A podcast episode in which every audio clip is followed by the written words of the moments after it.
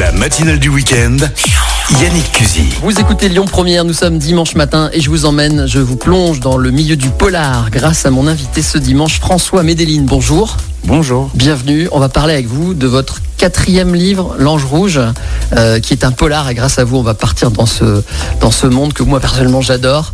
Euh, L'Ange Rouge, peut-être tout de suite faire une espèce de, de petit euh, pitch pour raconter de quoi il s'agit. Ça se passe à Lyon, déjà c'est très important. Et on découvre un cadavre sur la Saône, euh, sur, une, sur une barque, sur un bateau. C'est exactement ça. Déjà, Lyon est le personnage principal du roman.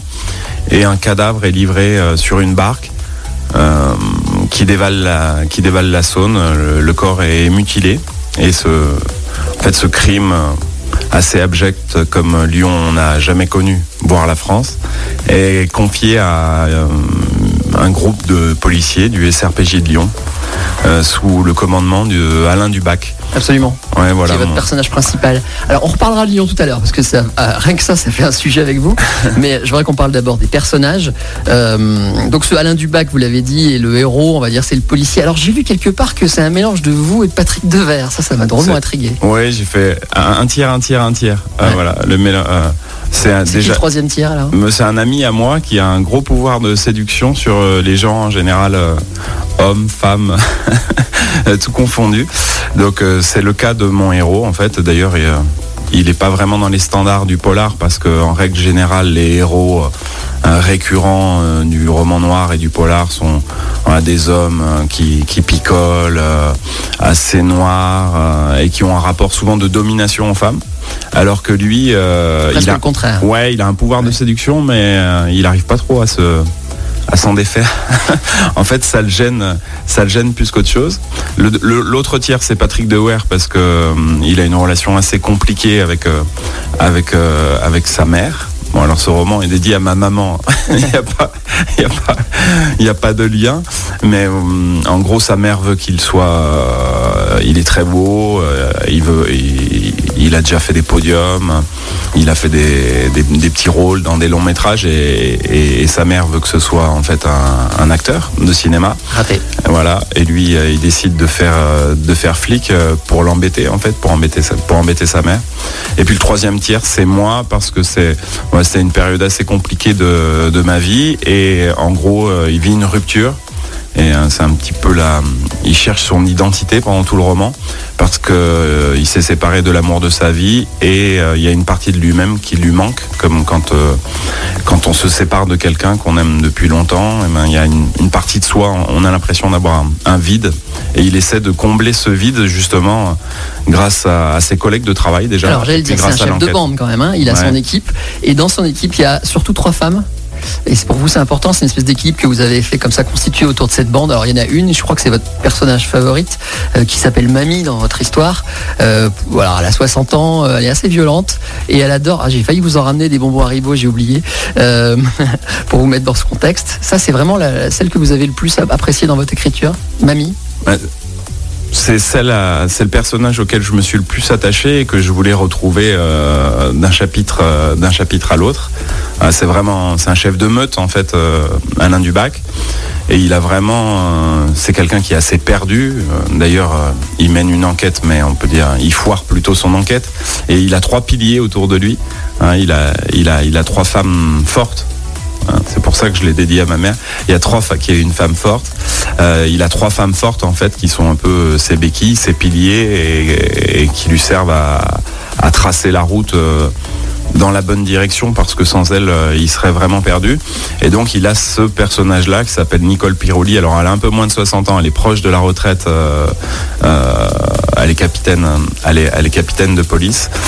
Euh, elle a une vie assez contrariée elle aussi puisque euh, est veuve, euh, sans enfant, et, elle est à la fois très paternelle et très maternelle pour tout, pour tout le groupe du SRPJ de, euh, de Lyon. Ah, C'est un personnage assez atypique.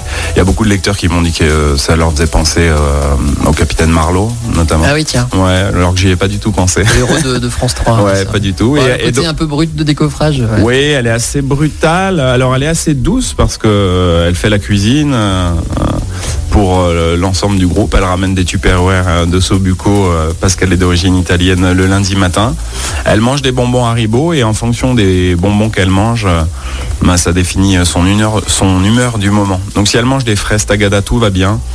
Quand elle se met à distribuer du réglisse, parce qu'elle déteste le réglisse, ça, ça, craint, ça craint beaucoup. C'est génial, on est dedans. On va faire une pause. on va pas décrire tous les personnages, on laissera ça, ce plaisir là au lecteur. Juste avant la pause, une petite question, vous avez quel âge?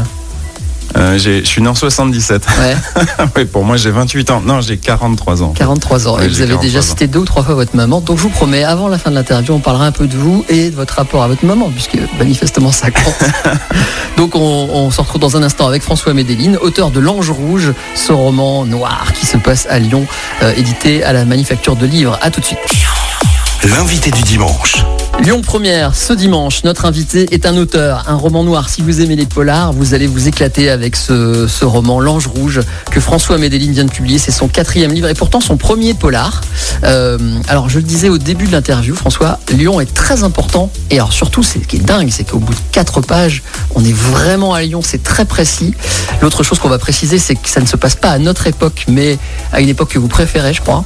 C'est-à-dire les années 80 plutôt 90 Oui, j'aurais du mal à faire un thriller, un polar avec euh, Snapchat, euh, les réseaux sociaux. Euh, ça change trop. il y a déjà quelques téléphones portables, mais voilà, on est vraiment dans une époque assez mythologique pour moi et dans le Lyon de l'époque que j'aimais. C'est dingue, parce que quand vous décrivez, par exemple, quand on retrouve ce fameux cadavre dont on parlait tout à l'heure, vous décrivez les bords de Saône, vous en fait, vous décrivez très très précisément beaucoup de lieux. Ça a dû demander beaucoup de travail. Même les médias que vous citez, vous citez des radios locales qui cartonnaient à cette époque-là. Enfin, vraiment, on est dedans pour un Lyonnais, c'est incroyable. C'est vraiment très très fidèle, c'est vraiment une ville qui vous tient à cœur. Et puis vous dites que Lyon, de toute manière, est une ville à meurtre, en gros. Euh, c'est parce que j'habite plus à Lyon euh, désormais, c'est une ville qui me manque, j'avais besoin d'y retourner. Euh, par l'écriture. C'est pour ça que c'est le personnage principal du roman. Et tout ce que j'entends sur cette ville ne correspond pas du tout à la ville que je connais. C'est l'image d'Épinal, de Lyon est une ville secrète et bourgeoise. Et voilà, le Lyon bah, le Lyon que je connais, moi déjà c'est un Lyon criminel, c'est une ville où il y a eu un juge assassiné, où il y a eu deux commissaires qui sont tombés pour euh, promiscuité avec la pègre, dont un récemment. Mmh. C'est une vraie ville de prostitution, puisque, alors moi j'étais pas né, mais avant que la rue Mercière soit une rue à touristes, c'était quand même un bordel à ciel ouvert euh, à l'échelle euh, à l'échelle de la région. Hein, donc c'est une ville, c'est une ville criminelle. C'est une ville de transit. Après, moi, je trouve que c'est une ville très populaire. En tout cas, mon Lyon est, très populaire puisque à l'époque, euh, je vivais à Lyon euh, pour le coup. Donc, j'ai pas fait beaucoup de documentation. Non, c'était vraiment c'était vraiment mes souvenirs. Et moi, mon Lyon, c'est quoi? C'est jouer euh, c'est jouer aux cartes dans des bars qui avaient même pas la licence 4 avec mon père. C'est les clos hein, parce que je viens d'une famille de boulistes. il suffit de regarder les, les plats qu'on sert aux touristes. Ce, ce sont que des, de, que des plats, que des plats populaires. Donc euh, je voulais retranscrire un petit peu par l'écriture le, le lion. Euh, le lion, mon lion. On est vraiment dedans. Je prends l'exemple de mm. quand votre héros va de bar en bar pour avoir des infos, je veux dire que ça. Euh, il fait des rencontres, il mange, voilà, et on est dedans. Il y a une ambiance incroyable. il y a aussi l'art qui est très présent dans l'histoire. Pourquoi?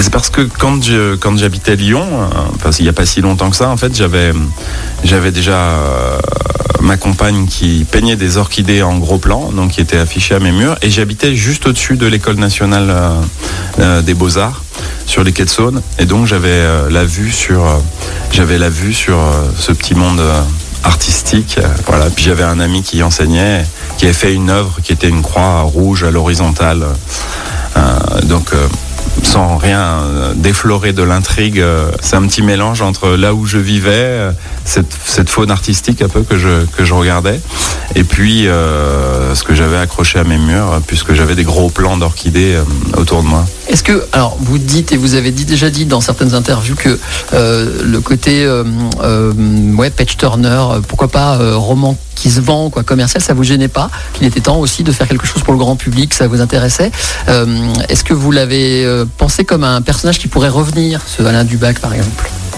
Ah oui, oui, c'est enfin, je suis déjà en train d'écrire. Euh, ah, il y a une suite qui se prépare.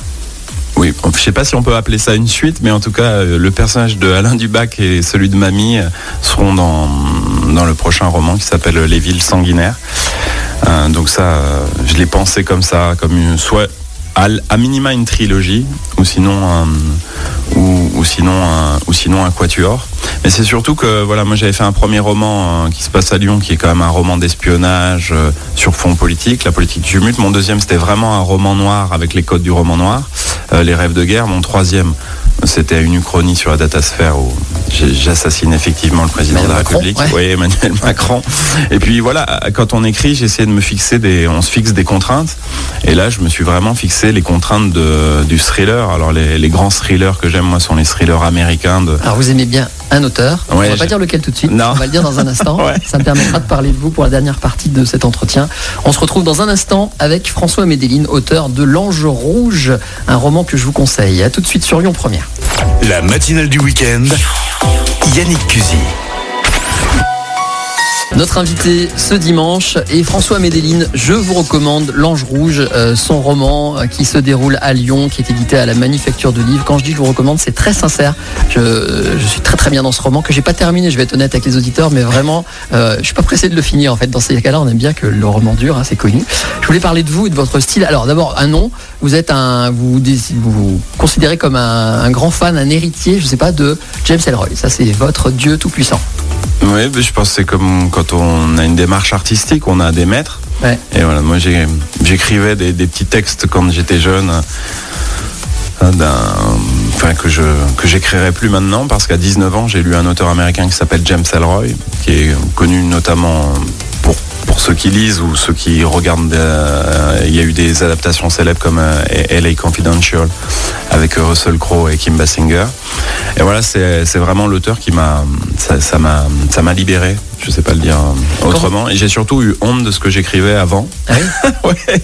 En fait, ouais, quand j'ai lu James Ellroy, je me suis dit ah mince ce que tu écrivais Je avant. remonte d'un cran. Ouais, Ah ça m'allait pas du tout Quand en vous fait. parlez de lui, vous parlez de jab littéraire, c'est ça? Oui, c'est parce C'est quoi? qu'il a en fait il a adapté un mouvement de boxe à la littérature qui est le jab. Donc le, le bras avant, ça, ça saoule le cou. En fait, c'est c'est ce, ce bras avant et c'est de la cadence quoi, qu'on répète inlassablement pour tenir euh, l'adversaire à distance quoi. Le badabam, badabam, badabam, badabam. Et lui, il le fait sur euh, sur 800 pages avec un style assez, euh, il, il lui dit télégraphique.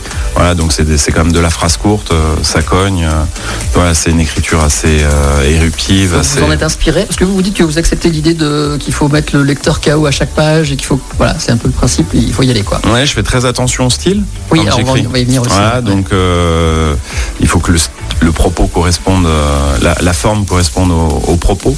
Donc c'est vrai que j'ai une écriture, je pense, assez euh, rythmée, assez cadencée, assez voilà, avec des répétitions, de la scansion.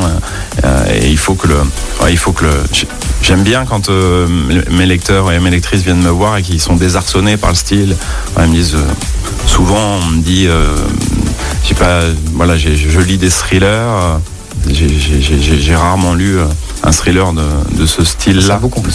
Ouais, le choix des mots, vous aimez bien réécrire et réécrire jusqu'à ce que vous trouviez le bon mot? Oui, le bon mot, la bonne, euh, la bonne sonorité. Ah, carrément, jusqu'à la sonorité. Voilà, parce que j'ai- en fait j'ai comme euh, une petite voix intérieure. J'appelle. euh, alors Stephen King dit les ouvriers du sous-sol et moi j'ai une permanente au mégaphone en fait, voilà, qui est déléguée syndicale. et j'écris ce qu'elle me dit. Donc c'est exactement comme ça que ça se passe. Et puis après la littérature, eh ben, c'est- c'est c'est vraiment c'est ce que je préfère moi, c'est travailler le texte et, tra- et, et chercher le mot le plus juste. Donc quand euh, quand j'ai marqué parce que j'ai fait une erreur, parce que voilà quand on produit c'est c'est quand même on est des artisans donc euh, voilà on tâtonne. Quand j'écris euh, quand j'écris euh, fermer violemment la portière ben normal enfin maintenant j'ai un peu progressé mais à la cinquantième lecture je mets claquer la portière. Parce qu'en fait il y a un mot tout simplement qui existe. Il y a des règles d'écriture il y a des des règles de langue à respecter. La justesse de la justesse de la langue. Donc c'est vrai que je relis 150 euh, 200 fois chaque phrase pour trouver le le bon mot et le bon son Vous vous moquez pas de votre lecteur et ça, ça compte. Euh, on n'a pas parlé de votre maman. Alors, quand vous disiez que vous écriviez des nouvelles, c'était pour l'épater, c'est ça? Ouais, ça c'était pour épater ma maman qui lisait euh, du Agatha Christie Ouais. et des romans anglais. Donc j'avais toujours des avocats avec des westerns et des jaguars qui roulaient dans des jaguars. et, et- et puis j'ai lu James Ellroy. Je me suis dit que ça correspondait déjà plus à mon histoire de vie et puis à ce que j'aimais. Voilà, c'est comme une, une révélation quoi Mm. pour moi. Euh, donc épater votre maman. Il y a un autre milieu que vous connaissez bien, c'est la politique. D'ailleurs, vous l'avez dit, hein, vous Ouais. avez écrit sur Macron, vous avez essayé de l'assassiner dans un roman en tout cas. Euh, c'est pareil, cette politique, c'est un monde que, que vous- avec lequel vous restez en connexion et ou alors c'est fini? Quel est votre rapport avec tout ça? Hum, non, j'ai travaillé euh, dix années en politique, voilà, pour des élus. Alors comme Pour faire du polar, c'est bien. hein. Ouais, pour faire du polar, c'est bien. En règle générale, ça se termine mal. Donc pour moi, ça s'est mal terminé. Et non, ça m'a surtout servi comme j'ai été embauché comme plume. En fait, c'est écrire pour, euh, pour quelqu'un dont vous, vous partagez les idées, mais pas forcément toutes les idées. Euh, voilà, par exemple, le- j'écrivais des discours pour quelqu'un qui était pro-nucléaire, ce qui n'est pas mon cas. Et ben, c'est comme ça, un ça, ça, ça me tue. C'est comme comment on peut faire ça. c'est comme un personnage Ouais. en fait. Il faut se mettre, euh, il faut se mettre à la place de. Ouais. Et donc quand vous écrivez un roman, vous pouvez avoir un personnage qui est un salaud. Euh, et il faut se mettre dans les dans la peau d'un salaud. Donc je- si je résume, vous travailliez pour un personnage politique qui était plutôt un salaud. Non. C'est ça. Non, Fallait j'ai- que ça passe. J'ai pas dit ça. Non, j'ai travaillé pour plusieurs élus, mais ouais, c'était en fait j'ai vécu ça comme un des exercices en fait, euh, voilà, des exercices d'écriture. J'écrivais un peu sur tout, euh, même un courrier. En fait, on s'exerce à écrire. Il y a un apprentissage. euh, ça ressemble vraiment à de l'artisanat l'écriture. C'est Faulkner qui disait 1% de talent, euh, 99% de travail quoi. Alors moi je, je, je travaille surtout après le reste je sais pas. D'accord. Non, non, mais le talent est là, je le confirme. Euh, juste avant de se quitter, il y a un premier ministre français qui écrit des polars, qui écrit des. Vous savez qui c'est? Euh, oui, c'est euh, le dernier. Enfin pas le c'est pas Castex, c'est celui d'avant. ouais, Vous avez lu ces romans Non. avec Gilles Boyer, non? Non, j'ai pas lu ses Pourtant, il y a romans. aussi du roman euh, polar Ouais. et politique, Oui. puisqu'il il avait imaginé bien des choses qui se sont passées après. Avec Oui, je pense que voilà, il y a Michel Noir qui en a fait un aussi, juste quand il a arrêté la politique. Il y a Debré aussi, voilà, qui est euh, souvent présent. Et qui n'ont pas été Premier ministre. être- Ouais, qui n'ont pas été Premier ministre, exactement. Édouard. Philippe qui prépare le prochain avec Gilles Boyer, d'après ce que je sais. Voilà, bah, on se tiendra au courant. On se tiendra au courant. Petit conseil lecture. Merci en tout cas d'être passé. Merci je à recommande en- à, nouveau à nos lecteurs L'Ange Rouge. Euh, je redis l'éditeur, c'est important. La manufacture de livres, vous trouverez ça sur internet. C'est un gros pavé et euh, je suis au milieu et je m'ennuie pas. Un Et petit dans les- pour finir. Et dans les librairies. Et dans bien les- oui, c'est très important, Dans on les librairies par les temps qui On courent. en parle régulièrement le dimanche matin Ouais. sur Lyon Première. Merci Ouais. encore François. Bonne, euh, Merci. bonne année en fait. On dit, on dit ça maintenant. Ouais, bonne année à tout le Tout le monde. mois de janvier. À bientôt. Au revoir. Lyon Première, l'invité du dimanche.